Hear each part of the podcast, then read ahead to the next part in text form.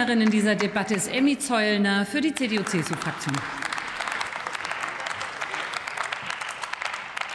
Sehr geehrte Frau Präsidentin, liebe Kolleginnen und Kollegen! Es wurde ja jetzt schon äh, viel besprochen, und ich möchte Sie einfach aufrufen, liebe Kollegen von der Ampel, dass Sie die Sorgen, die vorgetragen werden, tatsächlich auch ernst nehmen. Denn ähm, wir haben Sorge in unserem Land, und es ist auch berechtigt, diese Sorge, dass es eine kalte Strukturbereinigung gerade in den ländlichen Räumen geben wird, was Krankenhäuser angeht.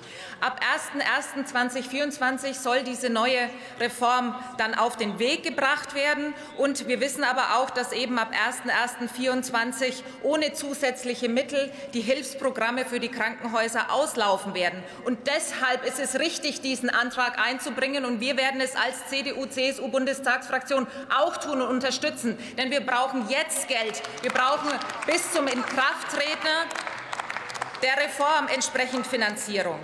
Der Ökonomisierungsdruck der DRGs, der wurde angesprochen. Die DRGs wurden damals maßgeblich von Karl Lauterbach mit eingeführt. Es wurde angesprochen. Ich bin auch dankbar, wenn Menschen dazulernen. Das macht unsere Demokratie stark, dass eben nicht einer alles weiß, sondern dass die Gemeinschaft miteinander dazulernt. Aber wir müssen dann auch anerkennen, dass es eben schon die Frage stellt, wenn die Vorhaltekosten, die ja als positiv bewertet werden, jetzt angesprochen werden, warum kommen sie denn dann erst in zwei bis drei Jahren? Warum werden denn die 6 Milliarden Euro, die angesprochen wurden, warum werden sie nicht vollumfänglich ausgezahlt? Und auch, warum werden regionale Belange nicht berücksichtigt? Und deswegen bin ich sehr, sehr froh, dass unser Minister in Bayern, Klaus Holleczek, der eben nicht nur für Bayern Politik macht, sondern für ganz Deutschland.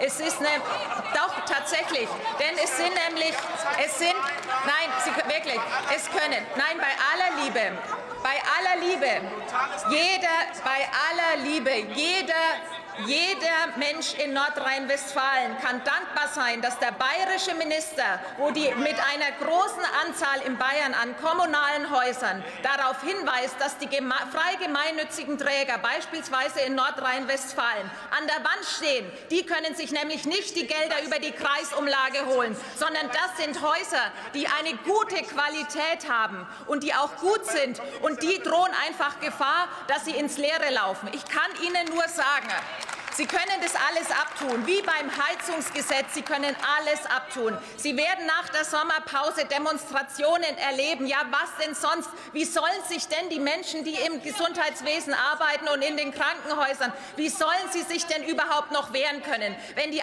einzige Antwort von Ihnen ist, das passt schon, Karl Lauterbach macht es schon, man muss sich schon anbieten und so weiter. Das ist absolut unzureichend.